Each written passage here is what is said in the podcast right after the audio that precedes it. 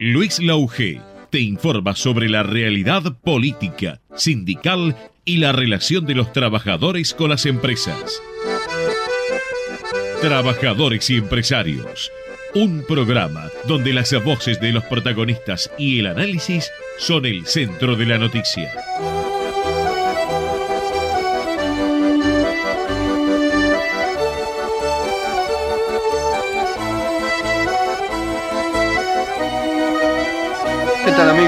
Va? Trabajadores y empresarios como todos los miércoles de 4 a 5 de la tarde. La verdad que en una, bueno, en una tarde que ayer fue fabulosa, con mucho sol, y hoy está bastante fresquito.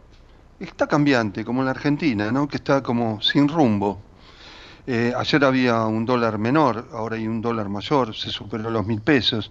La irresponsabilidad de los candidatos, de muchos de sus dichos, se, vi- se viene dando en debates eh, muy, muy lavados, en debates este, como por ejemplo el último del domingo pasado, me parece que lo que tuvo que ver con producción y trabajo, salvo la buena voluntad de masa en algunos aspectos, pero que tampoco profundizó en muchas cosas, los demás no le dieron ni cinco de bolilla eh, al tema, ni tienen una idea. Eh, la semana pasada, este, Fabián Amico, economista de la UMEP, había dicho que en realidad Milei puede decir cualquier cosa porque los otros candidatos tampoco saben qué rumbo económico y cómo, qué medidas aplicar. Lo que sí no se puede dejar pasar, y no vamos a dejarlo pasar, por supuesto, en este programa, y no es una propaganda contra Milei, sino la irresponsabilidad de un candidato que cuenta con, eh, e- es una actuación por lo menos este, eh, ¿no? Eh, hacia la sociedad, que también tiene que ver eh, esta historia. Porque él actúa diciendo que eh, la gente, que el dólar, por supuesto que el, que el peso es un excremento, que la gente tiene que sacar los plazos fijos, no renovar los plazos fijos porque no les sirven para nada, que al contrario, esos dólares mejor que saque los pesos porque esos dólares de esa manera va a ser mucho más fácil la, la dolarización, dando por sentado un tema que no supo ni siquiera explicar.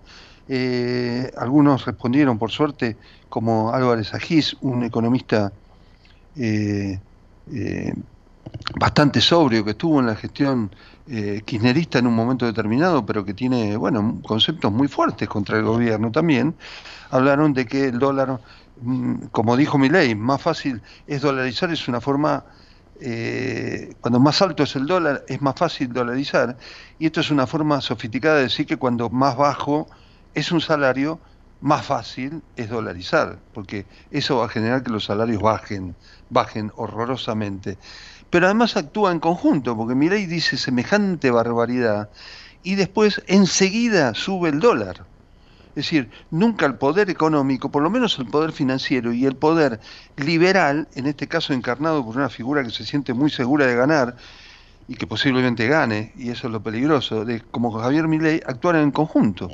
Sin embargo, también en Argentina, en este terreno de, de que todo no es claro, de que hay sectores importantes eh, de la vida argentina que, se sien- que sienten que damos un paso al vacío con una candidatura como la de Milei, es muy raro que haya un comunicado de todos los bancos del país, como pasó ayer, donde recomendaron no renovar, donde se recomendaba, decía que recomendar no renovar los depósitos no hace otra cosa que generar preocupación en un sector de la población.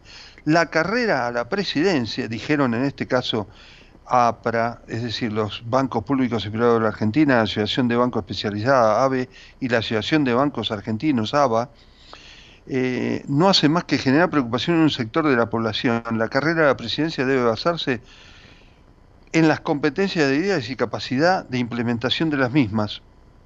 Simplifico. Los candidatos que aspiran a gobernar la cosa pública tienen que mostrar responsabilidad en sus campañas y declaraciones públicas, evitando hacer declaraciones infundadas que generen incertidumbre en la gente y volatilidad sobre las variables financieras. Y todos los consultores económicos, por caso, este, decir, desde eh, Orlando Ferreres, por ejemplo, que no tiene nada que ver con el peronismo ni con, ni con ninguna idea populista, afirmó que es imposible que, pueda haber una declaración de ese, de ese, de ese tipo que genera intimidación, eh, intimidación pública que genera un Estado, es un golpe económico. Esto lo dijo ya, lo dijeron varios y lo dijo eh, expresamente el comunicado de la asociación bancaria, ¿no? hablando de terrorismo económico de parte de Milei. Después, por supuesto, que Marra, también Ramiro Marra se sumó a esto y dijo que eh, se pronunció en clave sobre la reciente medida del dólar blue, hoy más que nunca no ahorres en pesos, cuida tu dinero, te costó mucho ganarlo y por eso aumenta el dólar, e, es, una, es, un, es, un, es demencial lo que estamos viviendo. Y, y ya les digo, este, parece una ironía que el candidato liberal mejor posicionado tenga tanta resistencia de los sectores de poder económicos que ven un desborde, hay límites en, la, en esta cuestión. En un dólar blue que, por supuesto que tiene que ver con medidas que, que actúan, no sé, eh, emitiendo como hace el gobierno. Pero yo digo, si no emite, ¿cómo contrarresta también y cómo genera una... Eh, y no, ayer se aprobó lo que tiene que ver con la devolución del IVA, si no contrarresta y no pone plata en el mercado, ¿Cómo se hace para que la gente compre? Es decir, no hay que emitir, tiene que subir el dólar y la gente no puede tener paritaria y la gente se tiene que morir de hambre. Entonces, eh, eso y, pedir un paso eh, y generar un golpe institucional hacia el gobierno de Alberto Fernández es un, es un, es un pequeño detalle nada más, independientemente de las equivocaciones y las tardías decisiones que tomó este gobierno. En este momento así estamos en Argentina y bueno, lo vamos a analizar también desde otras aristas en un momentito para trabajadores y empresarios. ¿Sabías que en Quilmes tenés un centro municipal de zoonosis? Podés comunicarte de lunes a viernes de 8 a 14 horas al 2204-9347 o acercarte a Avenida Hipólito Yrigoyen 273 para consultas veterinarias, castraciones, vigilancia epidemiológica y de enfermedades zoonóticas y control de plagas y vectores. Asociación de Trabajadores de la Sanidad Argentina, Buenos Aires, un gremio fuerte y solidario que construye con responsabilidad y compromiso un mejor futuro para todos los trabajadores de la sanidad.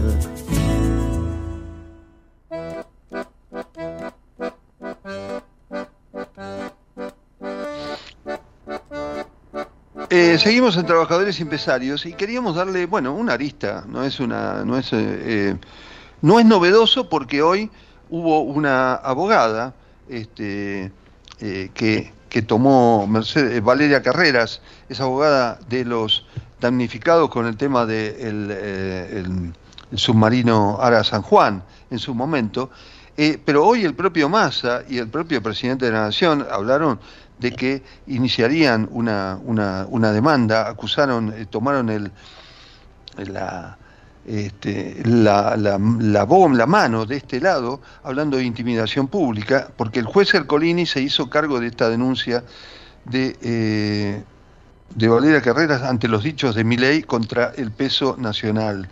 Eh, agita un delicado momento económico nacional e internacional, dijo la abogada Carreras. Pero nosotros en línea tenemos, eh, para ver ¿Por qué la, justicia tiene que reaccionar no solamente por la, ubicación de una o la posición de una abogada o de un ciudadano común, sino debería haber reaccionado drásticamente? Tenemos en línea al abogado y profesor universitario, especialista en Derecho Procesal Institucional y Derecho del Trabajo, David Duarte. ¿Cómo andás, David? Eh, Luis Lauge, para Trabajadores y Empresarios.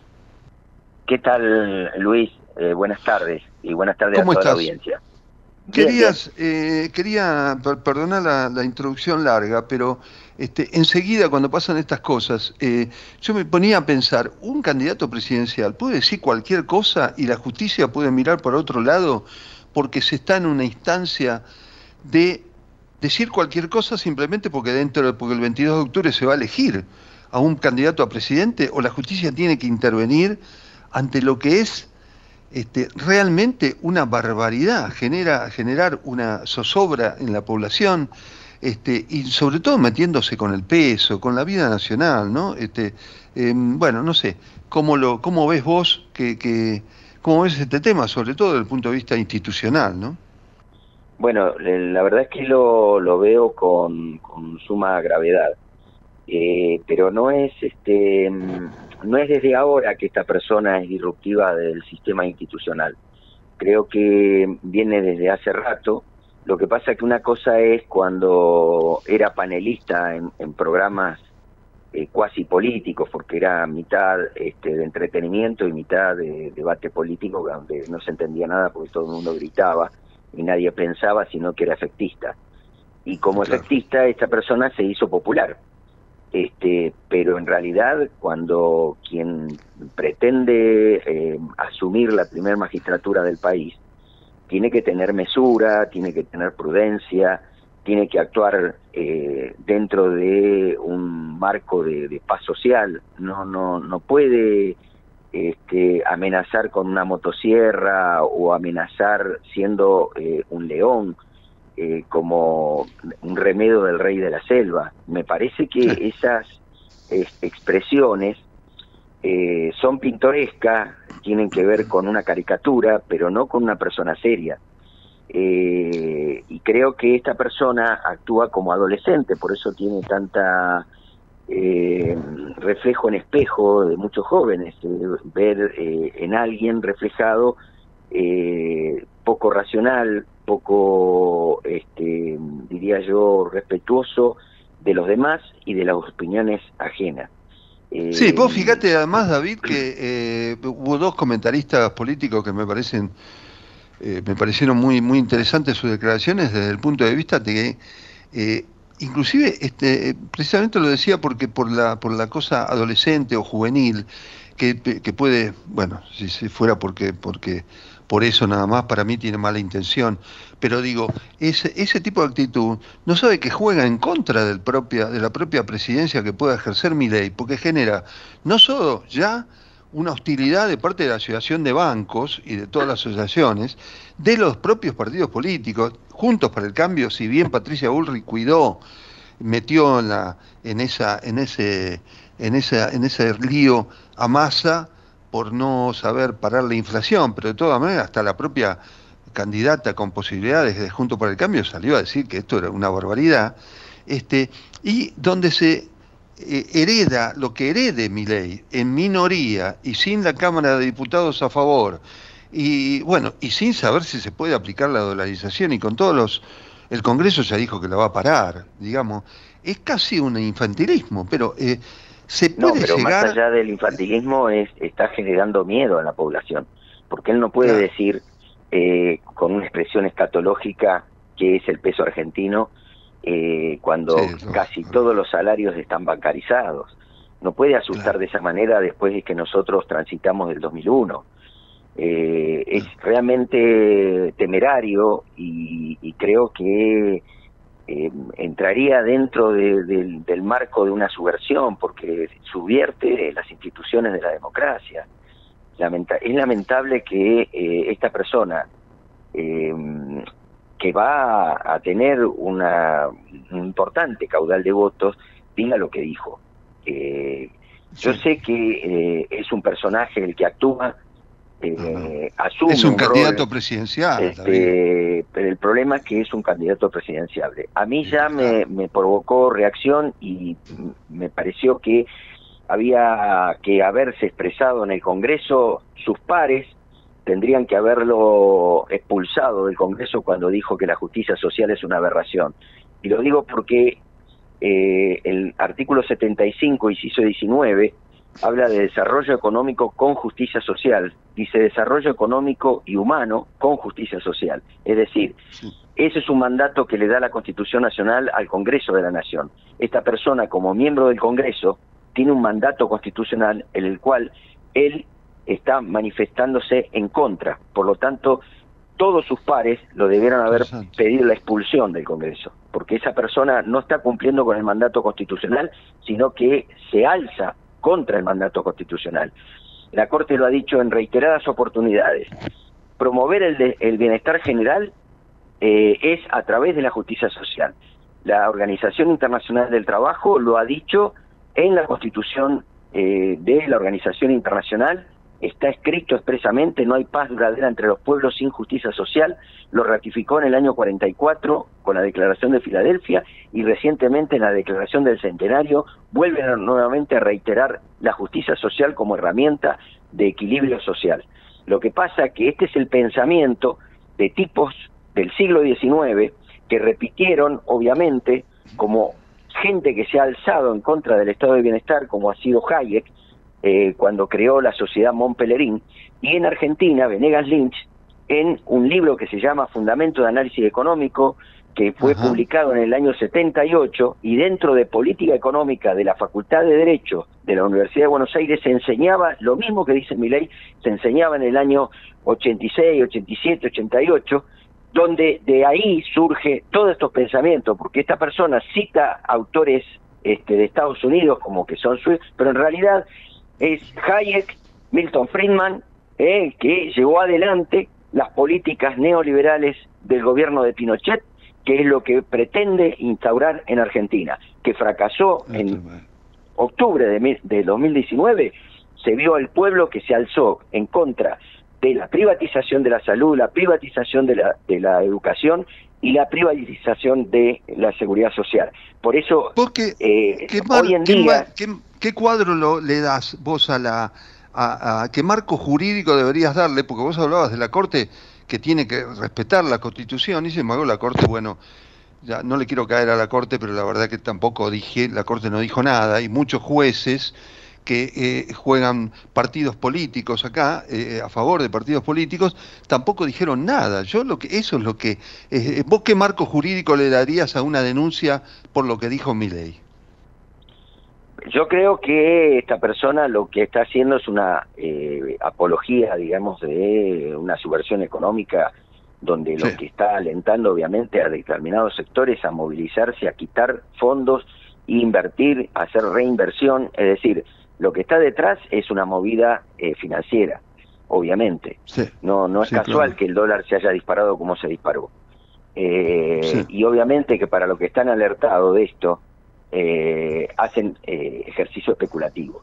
Y esta persona maneja información privilegiada. Porque es, por, por lo tanto, yo creo que ahí hay una, una situación grave y que creo que los, los jueces no le tienen que tener tanto miedo a la política y actuar dentro de la justicia, porque uno de los grandes problemas que hoy tenemos es que el Consejo de la Magistratura está demasiado politizado y entonces este, los jueces están viendo primero a ver qué efecto político puede tener su fallo antes de resolver en justicia. Y esto es lo que realmente es lamentable, ¿no? Que hemos llegado a ese terreno, que los jueces no son independientes. Sí, eh, eh, hay una causa, eh, precisamente por una denuncia, del juez Ercolini, que quedó a cargo de esta denuncia, como decía al principio cuando te presenté. La, leí sobre los diarios hoy a la mañana. No te entiendo, ¿cómo? Que salió en los diarios hoy a la mañana. Sí, claro, la de Ercolini que toma la causa que eh, presenta la abogada Valeria Carreras. Ahora, enseguida te vienen con la chicana, porque Valeria Carreras representa a los eh, muertos, a los familiares de los muertos de Lara San Juan, tuvo una actitud muy antimacrista en general, y parece que acá eh, de los que se quejan, entre comillas, tienen que ser los opositores a mi ley, cuando en realidad tendría que haber habido actuado la justicia de per se porque no se puede hacer una campaña política diciendo cualquier cosa, generando, como vos decías bien, la apología de la subversión, aunque esté en campaña y sea para ganar la, presidencia, ¿no? Tiene que haber un límite en eso. Por eso yo decía que cualquier persona que se postula a la máxima magistratura tiene que ser prudente. Es decir, eh, no, no, no se puede eh, hacer este tipo de cosas eh, amenazando, generando obviamente incertidumbre, en una época donde se está luchando contra la, inflación de, la manera que se pueda. En todo caso, no, no, no es quemando todo que, se puede resolver el problema inflacionario. Nosotros tenemos un problema de endeudamiento externo y él tendría que explicar cómo lo va a hacer. Él no explica cómo va a hacer para afrontar los créditos con el Fondo Monetario Internacional. Tampoco explica de qué manera va a conseguir dólares.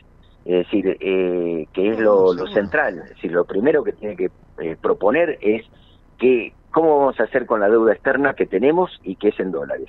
Cuando nuestro país no emite dólares. Entonces, ¿cómo se consiguen dólares y cómo vamos a afrontar la deuda externa? No lo explicó todavía. Lo que sí explicó es la dolarización, que significa, obviamente, reducir el, salario en el poder adquisitivo en un 3.000%. Eh, y es una barbaridad eso. Eso es una locura. Ahora, decir, una cosa, sin tomar partido, porque nosotros no vamos a tomar partido por el gobierno ni por masa, y también, bueno, evidentemente no le ha encontrado el gobierno la vuelta a la inflación, a combatir la inflación, pero también, eh, si el gobierno emite y pone pesos en el mercado y saca la devolución del IVA y trata de trasladarle a la gente pesos para que pueda combatir, para que pueda vivir, este, viene mi ley, desalienta eso, dice que los plazos no sirven para nada, que el peso no sirve para nada, y en realidad, este, bueno, eh, enseguida actúan el dólar blue subiendo, es decir, hay un, hay un golpe de estado económico en este momento en la Argentina, ¿te parece? Eh, sí. Me, recuerdo mucho lo que pasó, lo que vivimos este, a principios del año 89, donde desembocamos en marzo del 89, donde se adelantaron las elecciones y ganó Menem, pero nosotros vivimos un marco de hiperinflación tremendo, pero que había tanto los medios masivos de comunicación como los que los formadores de precios e inclusive el sistema financiero conspiraba a ese gobierno y ni hablar cuando directamente el gobierno de Alfonsín eh, libera el control de cambio y libera ahí se, se descalabró todo. Pero esto tiene tiene una historia o sea a ver la, la historia de la inflación y de la devaluación en Argentina eh, viene de larga data eh, hay que acordarse del peso ley 18188 luego el austral luego el peso, es decir, todas son fueron devaluaciones en momentos críticos. ¿Cómo se soluciona? Bueno, se soluciona siempre con un shock o con un impacto, ¿no? Como hizo Surreal con el Austral o como hizo Caballo con eh, la, el 1 a 1. Pero el tema es que hoy en día el shock no puede ser previo. Es decir, el shock lo tenés que hacer una vez que tomas una medida. Cuando vos lo haces previo en un marco de situación de crisis como la de hoy, eh, lo que está provocando esta persona es eh, corrida cambiaria, es decir, eh, gente que quiere retirar los, los depósitos que tienen en el banco, es decir, se asusta la gente. porque uno de los temas del mercado es una cuestión más psicológica que real. Y esto de lo, de lo psicológico lleva a que los formadores de precios te ponen un 100% por las dudas, porque no saben qué, va a pasar. Y si vos le generas incertidumbre, te lo van a poner a 200% del precio, porque dicen cuando yo tenga que reponer, ya no no no no voy a alcanzar con lo que lo que saco de venta. Entonces todo el mundo está corriendo, digamos, a, tratar de ganarle a la inflación, lo cual es una carrera imposible. Eh, Pero el siguiendo con el tema jurídico, así como la justicia no actúa de por sí, eh, frente a una denuncia tan eh, desestabilizadora como la de Milei, otros candidatos como Patricia Bullrich de Junto para el Cambio habla de que el Estado Nacional, y te lo pregunto porque vos sos, este, por supuesto, que un especialista en derecho del trabajo, y dice que el Estado Nacional no tiene por qué eh, tener una justicia laboral, que la justicia laboral está contaminada y dominada por los gremios, dice, y por supuesto que deroga por decreto quiere derogar por decreto en dos minutos, dijo, eh, cualquier eh, intento de no hacer una reforma laboral. Esto también se liga eh, con toda una cuestión de, de, de, qué, de, de, monopolio de la justicia para perjudicar al trabajador. ¿Cómo es esto? No, eso es una barbaridad. Eso ya es. lo que pasa es que eso también forma parte de un paquete que viene del Banco Mundial tendiente a cambiar la mentalidad de los jueces. Lo que pasa es que eso es más complejo de explicar, pero en lo concreto eh, tiene que ver con que eh, quieren obviamente intervenir en la justicia directamente. Yo no, no realmente lo que veo es un avance a la independencia del Poder Judicial y la falta de respeto a los jueces que han jurado por la, defensa de la Constitución Nacional. Si yo tengo una constitución que me dice el trabajo en su, su diversa forma gozará de la protección de las leyes, garantizándole al trabajador, que está en la parte de, dogmática de la Constitución dirigida a los tres poderes, Esto quiere decir que cuando se tiene que resolver, se tiene que resolver en favor de los trabajadores, porque así lo establece la Constitución, así se establece en normas internacionales, sencillamente porque es alguien que dentro de esa relación está sometido, está eh, dentro de lo que organiza, dirige y aplica sanciones disciplinarias, es una parte, la otra parte no tiene ningún poder ahí adentro. Entonces, esto lo equilibra la, la Constitución diciendo este detalle que está en la mayoría de las constituciones del mundo. Es decir, este sentido de preferencia hacia el trabajador. Ahora, cuando me están diciendo, eh, no, tenemos que tener jueces que eh, resuelvan a favor de los empresarios, estamos tomando una posición contraria, eh, prácticamente en contra de los trabajadores. Y eso no, no es el mandato constitucional. Bueno, la verdad que eh, te agradezco el esclarecimiento porque no solo eh, en este caso la justicia no es este, inocente respecto de una serie de cosas que derivan en que mi ley termine diciendo cualquier cosa y arrollando en realidad el poder adquisitivo de la gente, porque eso es lo que quiere hacer, sino que, eh, bueno, por lo menos me deja la tranquilidad de que la justicia por sí, algún juez por sí tendría que haber intervenido en declaraciones subversivas como en este caso la de mi ley, ¿no? Este, no sé si querés decir alguna cosa más, un minuto. Sí, yo eh, hacía hincapié en que debieron haber reaccionado cuando él dijo que la justicia social era una aberración. Eso, ahí tendrían que haber reaccionado y, pedir la expulsión de esa persona porque no, no está respetando la Constitución. Y no quiero entrar en el detalle de haber ofendido al Papa porque en realidad hay distintas confesiones y uno pero está ofendiendo a la mayoría del pueblo argentino de esa manera. Eh, David, eh, te agradezco mucho, te voy a volver a llamar porque tiene que ver con, vamos a hablar más específicamente sobre la justicia laboral y por qué no tiene que ser este, suspendida ni, ni, ni eliminada, como quieren algunos candidatos. Yo te agradezco mucho eh, la participación en el programa, mucha, muy amable. No, gracias buenas tardes. Saludos a tu audiencia. Buenas tardes. David Duarte, abogado, profesor universitario, especialista en Derecho Procesal Institucional y Derecho del Trabajo, estuvo en Trabajadores y Empresarios. Ya volvemos.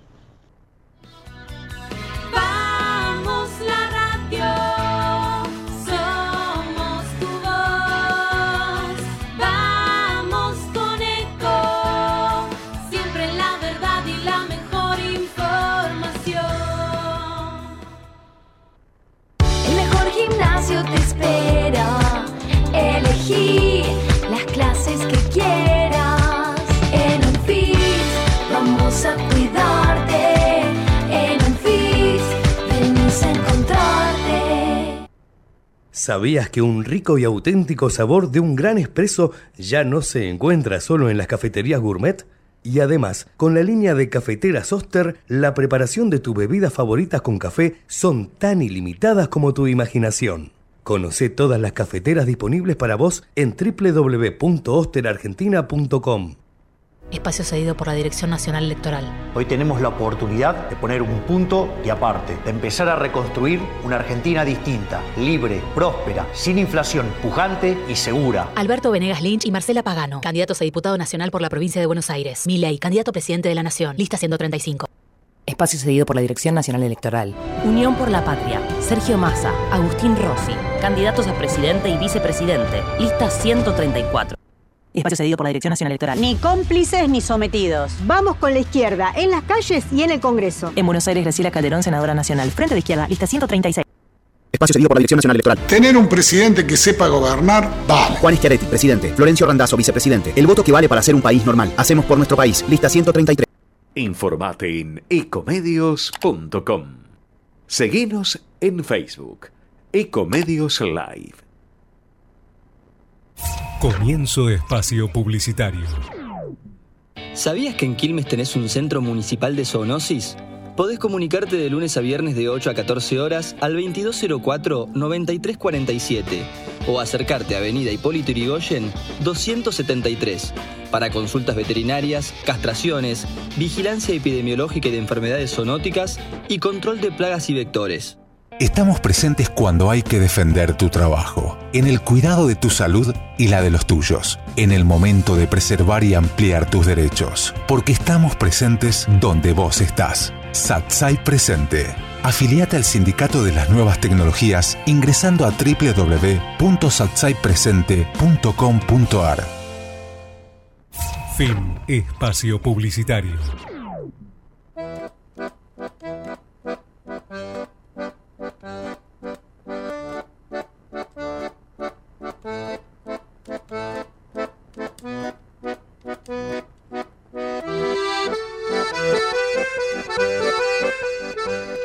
Seguimos en Trabajadores y Empresarios eh, y en este momento tenemos en línea al abogado laboralista de la Corriente 7 de Julio, Gustavo Ciampa. ¿Cómo andas, Gustavo? Luis Lauge, ¿qué decís? Luis, ¿cómo te va? Qué gusto estar en tu programa. Gracias, eh, para mí es un placer eh, entrevistarte. una cosa muy breve, yo recién hablé con un profesor de Derecho Institucional y demás sobre el tema de mi ley que me genera una actitud, pero te lo, lo, lo quiero agarrar con vos muy brevemente, porque después te quiero preguntar lo del debate y la producción del trabajo y lo, no que, lo que no dijeron los candidatos que hay que hacer a nivel laboral. Pero digo, lo de mi ley, ¿cómo afecta este tema de negar eh, que, todo el mundo saque, que no renueve los plazos fijos? Bueno, este golpe económico que generó subiendo, haciendo subir el dólar y todo eso, ¿cómo perjudica a la gente desde el punto de vista laboral, estrictamente?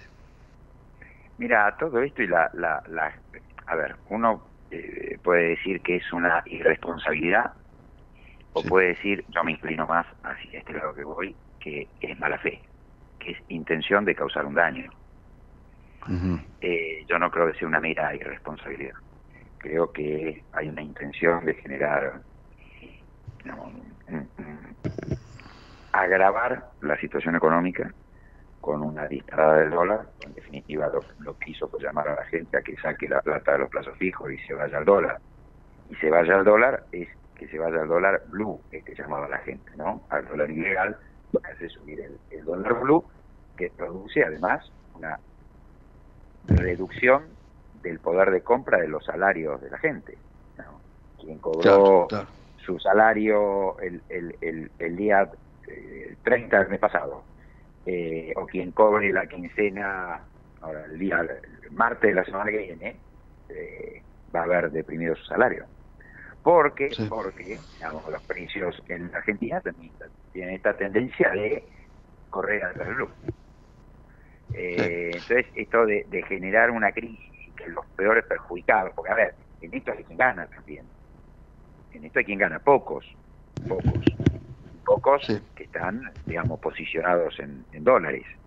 Eh, claro, pero porque, pero Gustavo, que, eh, son perjudicadas por este tipo de, de acciones deliberadas de candidato presidencial como Milei. Eh, no quiero hacer un análisis económico porque no, no, no soy especialista en esto, pero este, además escuchaba a algunos economistas y por supuesto que criticaron a Milei y que no son y que son ortodoxos y que de golpe también coincidían en que eh, una actitud como esta este, no, la, no, no beneficiaba al país, pero no beneficiaba a la continuidad tampoco eh, democrática, este, y, bueno, este, generaba este, consecuencias muy, muy graves. Este, y la quería eh, ubicar también con la relación que tiene que ver con, por ejemplo, con los discursos de otros candidatos como Patricia Bullrich, que dijo que va a anular leyes por decreto en el Congreso, si el Congreso no la acompaña, leyes laborales, eh, que va a hacer un DNU y deroga en dos minutos las leyes laborales. ¿Eso también es posible, te parece o no?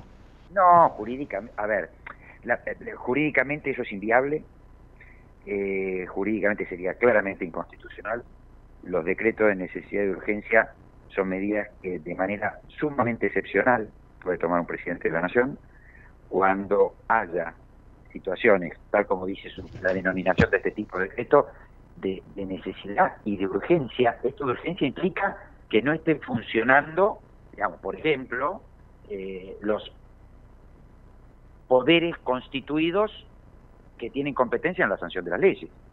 Vos cuando hay un congreso ah, abierto no podés dictar un decreto de necesidad de urgencia para derogar una ley laboral. Con lo cual, eso es claramente inconstitucional, es una falta de institucionalidad absoluta por parte de, la candidata Patricia Bullrich, pero además tampoco se podrían derogar eh, las indemnizaciones. Digamos, esto, eh, eh, pero no por las indemnizaciones así, porque no puede haber marcha atrás en los niveles de protección de los derechos sociales y entre ellos de los derechos laborales. Esto surge, lo acaba de decir hace dos años, apenas, en, en, en, en términos de, de, pronunciamientos de organismos internacionales de dos años de poco tiempo, la Corte Interamericana de Justicia. No puede haber marcha atrás en los niveles de protección. Con lo cual, además, sería violatorio de la Convención Americana de Derechos Humanos. Digamos. Pero en cuanto a la forma, el decreto es claramente inconstitucional. En cuanto al contenido, sea un decreto o sea una ley, también es inconstitucional. ¿Y sabes qué va a provocar esto, Luis? Digamos, esto provoca más juicio. Ah, ah si querés hacer una política laboral desde el Congreso haciendo leyes, tampoco la podés hacer, antilaboral. No, no podés ir atrás, no podés ir hacia atrás en materia de protección de derechos. Pero además no podés ir hacia atrás. Y, y, esto, si vos me permitís, creo que es conveniente que la gente sepa cuál es el nivel de protección. Porque uno escucha los discursos de los candidatos y parece que en Argentina hubiera niveles de protección exorbitantes para los trabajadores y trabajadoras. A ver, déjame clarificarle a la gente cuánto es la indemnización por despido. Es un sueldo por año de antigüedad.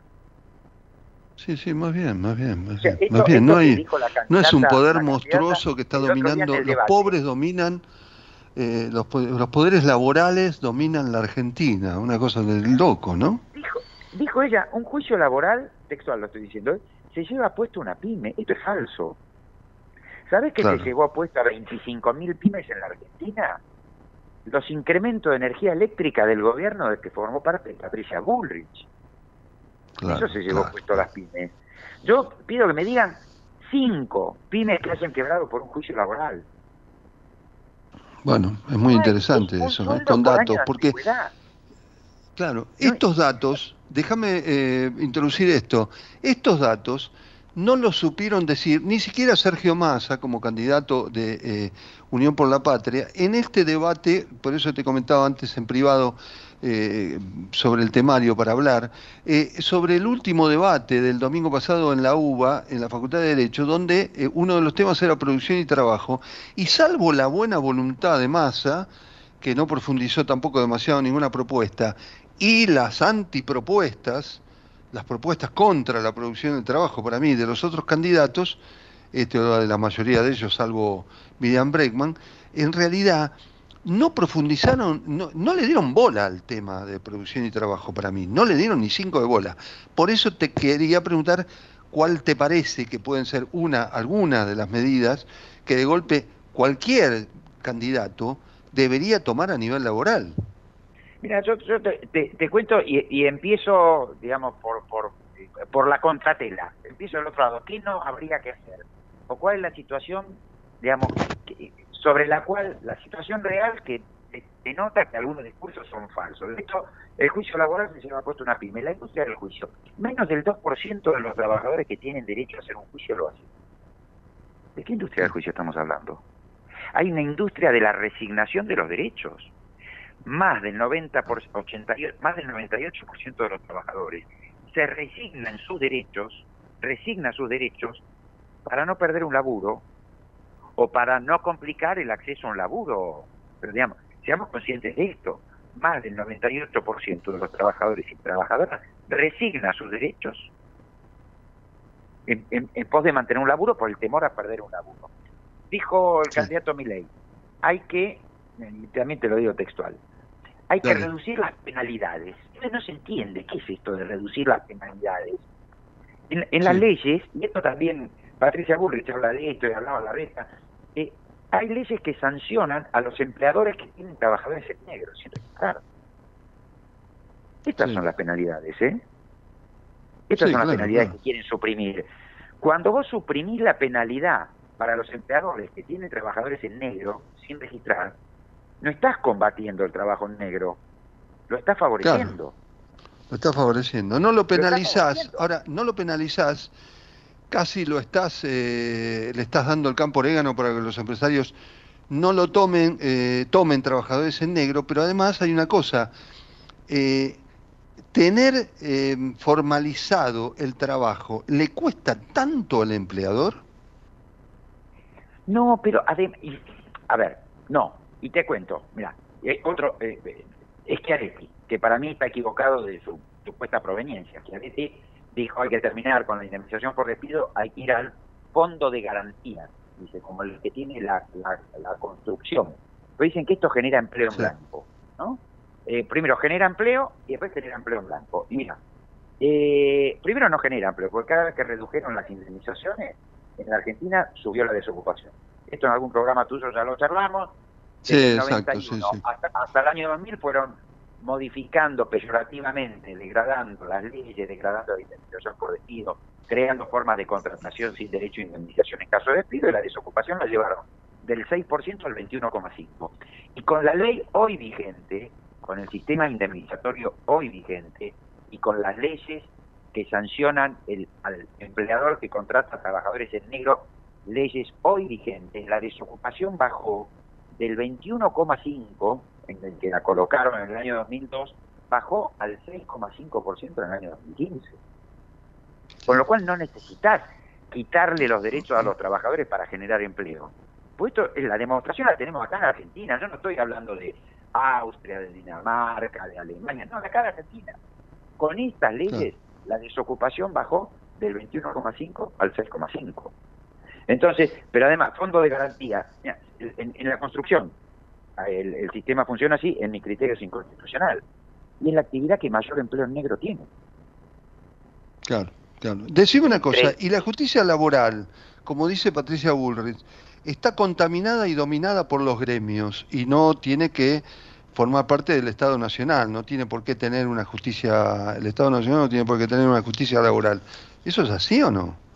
Mira, te cuento, primero no, no está, no está dominada por los gremios, Segundo, es falso que también algunos de los candidatos dijo que los trabajadores ganan todos los juicios, las empresas pierden todos los juicios. Esto no es cierto. Cualquier anal de jurisprudencia, cualquier libro de jurisprudencia laboral que uno agarre ve que está muy parejo. ¿eh? Lo que decía, está miti miti. Eh, hay juicios que se ganan, hay juicios que se pierden por problemas de, de derecho, por problemas de prueba, por interpretación del derecho, por lo que sea. Pero la justicia, ¿sabes por qué es nacional? A ver, cada provincia tiene su propia justicia del trabajo. Y la justicia que está acá en la capital federal es justicia nacional del trabajo. Pero esto es porque la ah. ciudad autónoma no es una provincia. La ciudad autónoma no es una provincia. Esto sigue siendo un territorio federal. Más allá de que es autónoma para elegir sus autoridades, para algunas competencias, pero no, no, no hay ningún artículo de la Constitución Nacional que diga que la ciudad autónoma va a tener la justicia para juzgar en materia civil, comercial, laboral, porque no es provincia. Si la, constitución, la constituyente del 94 le hubiera querido dar estatus de provincia, sería una provincia, pero no es una provincia. ¿Cómo, te, ¿Cómo viste el desempeño? Pero lo digo ya genéricamente porque terminamos la entrevista. Eh, en general, a los candidatos. Los candidatos, vos viste, incluido Massa, por supuesto, ¿no? ¿Vos viste que le dieran importancia al tema eh, de la producción del trabajo en el debate pasado? No, le, dieron muy poco, le dieron muy poco. Yo creo que, digamos, en esto a mí me gustó Massa cuando habló de mejorar el ingreso de la población, resaltó las paritarias libres, resaltó las paritarias libres, digamos, desde Patricia Bullrich se quiere terminar con la paritaria, o se, quiere, o se quiere transformar la paritaria en un instrumento de degradación de condiciones de trabajo, y esto no es la paritaria. La negociación colectiva es una forma de mejora continua de las condiciones de trabajo y de vida, de vida de los trabajadores y trabajadoras. Cuando quien sería ministro de, Trabajo de Patricia Bullrich, que ya fue ministro de Producción de, Macri, eh, dijo terminar con la ultraactividad de los convenios colectivos. Esto es dinamitar los convenios colectivos. Esto ya lo hizo de la Rúa en el año 2000. Vamos a volver a lo mismo. Pero bueno, más hablo de mejorar el ingreso, de las paritarias libres, de la reducción de impuestos al trabajo, bueno, más lo hizo eh, con, la supresión, la derogación del impuesto a las ganancias a la, cuarta categoría, a los trabajadores y trabajadoras. Yo creo que eso estuvo sólido, creo que va en el camino con el que algunos nos sentimos identificados, eh, que esta es una sociedad más equitativa. Irá hacia una, hacia una modernización en el sentido de democratización. Mira que la mayor parte de la población argentina eh, viva para que se enriquezcan los pocos, esto no es democratizar, esto no es moderno, esto es antiguo, esto es de los orígenes del capitalismo. Gustavo, te agradezco muchísimo, como siempre, la participación en el programa. Hace tiempo que no te hablábamos, te extrañábamos. Luis, un, gusto como siempre y un tema pendiente y que está trabajando el Congreso. Y yo creo que hacia las relaciones laborales en el futuro inmediato es la reducción de la jornada de trabajo. ah, bueno, te voy a llamar dentro de poco, te llamo por eso. Dale, va a ser un gusto nuevamente. Luis, un abrazo y un abrazo a la audiencia. Gracias. Gustavo Ciampa, abogado laboralista de la corriente 7 de julio, estuvo en Trabajadores y Empresarios. Ya volvemos. ¿Sabías que en Quilmes tenés un centro municipal de zoonosis? Podés comunicarte de lunes a viernes de 8 a 14 horas al 2204-9347 o acercarte a Avenida Hipólito Yrigoyen 273 para consultas veterinarias, castraciones, vigilancia epidemiológica y de enfermedades zoonóticas y control de plagas y vectores. Asociación de Trabajadores de la Sanidad Argentina, Buenos Aires, un gremio fuerte y solidario que construye con responsabilidad y compromiso un mejor futuro para todos los trabajadores de la sanidad. Geopolítica hoy. El zoom sobre la noticia destacada del momento. La columna de Leandro Lauger. Capítulo 21. Se define el próximo presidente de Ecuador. El domingo 15 de octubre se realizará el balotaje que determinará el próximo presidente para ese país sudamericano. Entre los candidatos, Luisa González del Partido Revolución Ciudadana, que representa lo que podríamos llamar el nacionalismo popular, que en la última elección sacó el 35%, y Daniel Novoa del partido ADN, que es más la derecha neoliberal, que en la última elección sacó el 22%. Para recapitular un momento, Revolución Ciudadana justamente es el partido del expresidente Rafael Correa, que, eh, bueno, justamente fue víctima del lawfare, como de esta persecución judicial, porque justamente durante su gobierno realizó políticas sociales redistributivas hacia los sectores populares, privilegiándolos. Y por el otro lado tenemos al partido ADN, que justamente es eh, la derecha más, más rancia, ¿no? En este caso, para que se den una idea, Daniel es hijo de Álvaro Novoa, que es el hombre más rico de Ecuador y que fue cinco veces candidato presidencial. Así que el balotaje está más que claro entre una opción popular y que beneficia a las mayorías con sus bemoles, por supuesto, y una opción oligárquica que beneficia a las minorías privilegiadas. Ahora, ¿cómo llegamos a este balotaje? se va a definir. Bueno, hace seis años Rafael Correa dejó el gobierno justamente en manos de su delfín Lenin Moreno. Ahora este consumó una tradición eh, para, con este partido y dio un vuelco de 180 grados, estableciendo dos cuestiones fundamentales. Primero, la típica receta neoliberal eh, brutal contra los intereses nacionales. Acuerdo con el FMI, deuda, apertura de capitales, y más en una economía como ecuatoriana que está dolarizada. Para aplicar esto además realizó un laufer y una persecución y un estado policial a todos los, a la gran mayoría de los ex líderes del, partido Rafael Correa, el incluido, al vicepresidente Jorge Glass, era su propio vicepresidente, el de Lenin Moreno, y la verdad que fue un saldo que se cobró eh, centenares de perseguidos eh, políticos e incluso muertos.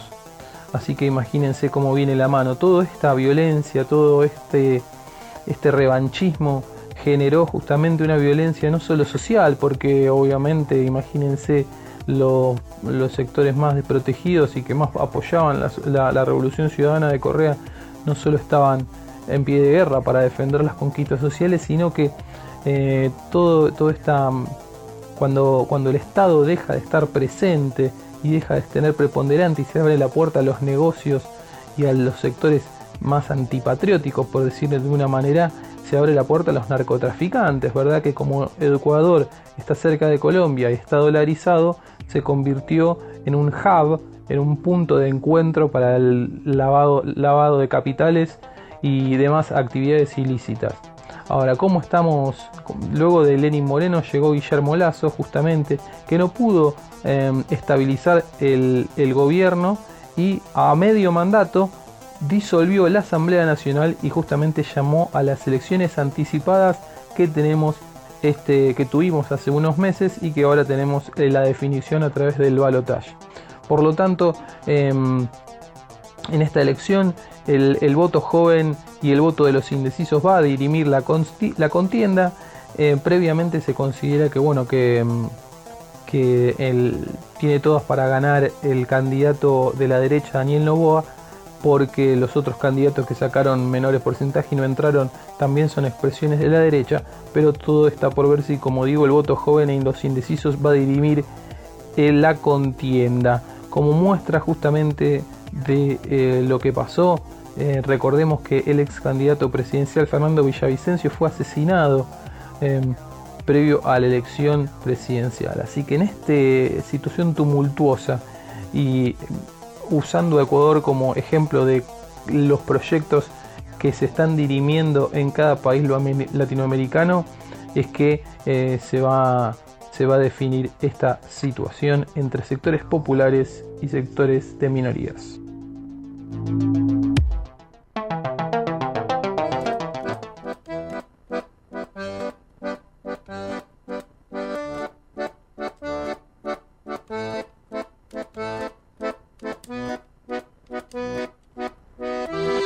Bueno, estamos en el último tramo de eh, trabajadores empresarios. Este, eh, por supuesto que eh, los comentarios respecto de la participación de Luis Barrio Nuevo y toda esa especulación, este es un terreno ya muy conocido. Barrio Nuevo este, ha jugado con algunos este, este, outsiders de la política muy en, contadas ocasiones. Tiene un poco, poco sentido la organización gremial, juega para él trata de aferrarse a un poder perdido, porque ni siquiera su gremio, el gastronómico, tiene una escala salarial eh, más o menos elevada, digamos. Este, así que, pero eh, estas cosas que se generan son, por ejemplo, las de que así como si él tuvo participación en acomodar a mi ley o a incentivar a mi ley a ideas eh, muy desestabilizadoras, Quiero decirles que Victoria Villarruel, la candidata a vicepresidente de Miley, una reconocida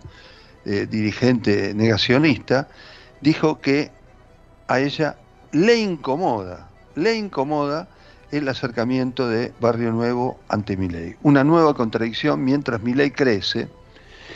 Bueno, mientras Miley crece y los candidatos sacan chispas y Massa hace la de que puede, con siendo eh, ministro de Economía jugando de presidente y diciendo con declaraciones muy, me parece que es, propia del vacío político que tiene Alberto Fernández y que tiene el gobierno, diciendo que los vivos que están especulando con el ahorro de la gente van a ir presos. En realidad, yo no sé si se va a poder hacer. Hay, se tomaron algunas medidas respecto al dólar, de que eh, se limite a 100 millones de dólares las exportaciones y las importaciones. Es decir, medidas dentro de todo, pero tampoco más zapatea el tablero pero hacen declaraciones. Quiero, ¿por qué decir? Porque mientras que hay declaraciones grandilocuentes a favor de la catástrofe y de golpe algunos como Patricia Bull retrocede y dice no, pará, yo no pedí tanto como lo de mi ley, este, en realidad el Congreso actuó y, eso es lo que tiene que haber ahora en este eh, momento eh, electoral de la Argentina, que también las instituciones funcionen y que, porque después analizamos si fue correcto el rendimiento. De paso, el segundo debate que eh, nosotros nos metimos mucho con el primer debate, el último debate que estuvo en la Facultad de Derecho fue, volvió eh, a salir, estuvo bastante airoso, masa, pero fue muy castigado, fue muy castigado porque le tiraron con Izarralde, con la inflación, con todo. Mi ley es como que tiene la cosa controlada y, y Patricia Bullrich eh, tomó mucho más protagonismo, se le pasó la gripe y agarró el tema de, la corrupción y sobre todo con el tema peronista y demás, pero sigue habiendo ahí una lucha entre quienes, los votantes de Miley y los votantes de Bullrich, por quién se deciden hasta ahora con Miley. A lo que voy es que anoche, bueno, hoy en realidad terminó la sesión a las 5 de la mañana, el oficialismo eh, aprobó, eh, digamos, consiguió quórum y ahora se aprobó el proyecto en forma eh, de, reforma de la ley de alquileres. Salió ayer por 128 votos contra 114.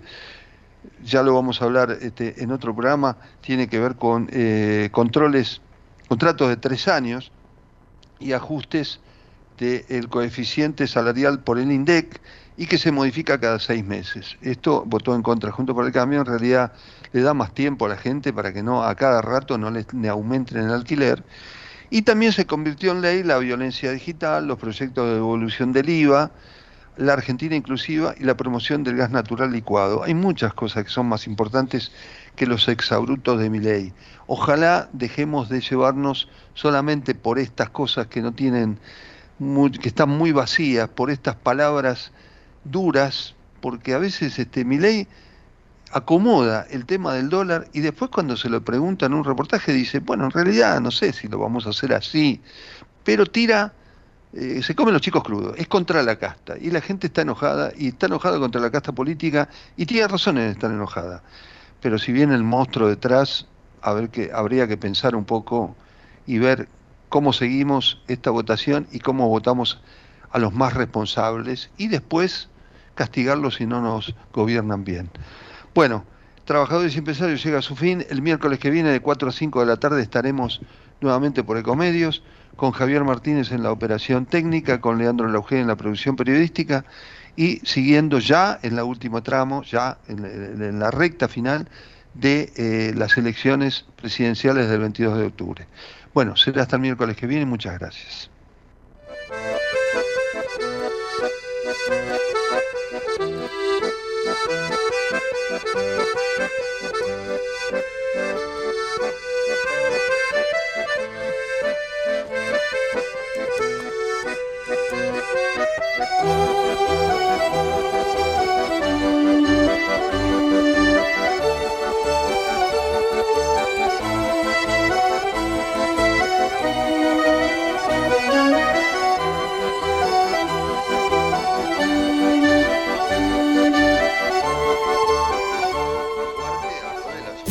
Desde Buenos Aires, transmite LRI 224, AM 1220, Ecomedios